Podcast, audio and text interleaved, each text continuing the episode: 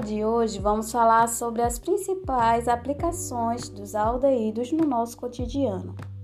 O principal aldeído conhecido no nosso cotidiano é o metanal, que na verdade se trata do formol. O metanal em solução aquosa é chamado de formol, que é muito empregado na indústria cosmética. O etanal, que é a vanilina, que é responsável pela aromatização de sabores de baunilha, e o formol, que é o mais popular, ele é usado como conservante de cadáveres para estudos em laboratórios. Ele possui a menor cadeia carbônica que vai caracterizar o grupo.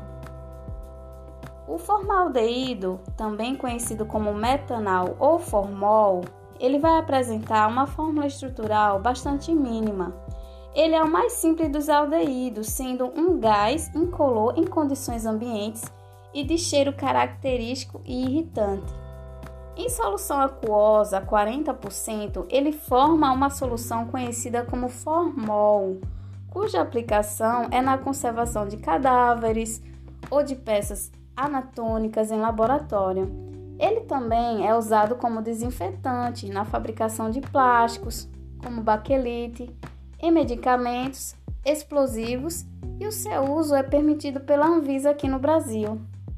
Ele também é utilizado em alguns cosméticos, como endurecedor de unha, mas a porcentagem dele é bem pequena, cerca de 5%.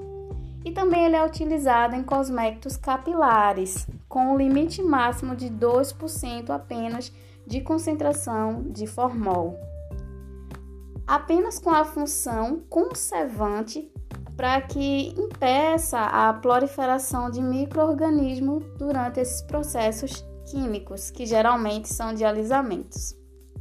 Infelizmente, muitos utilizam o formol em porcentagens muito altas, como 37%, principalmente em escovas progressivas, com o objetivo de alisar os cabelos no entanto, esse procedimento é proibido por lei, pois pode levar até mesmo ao desenvolvimento de cânceres e até a morte.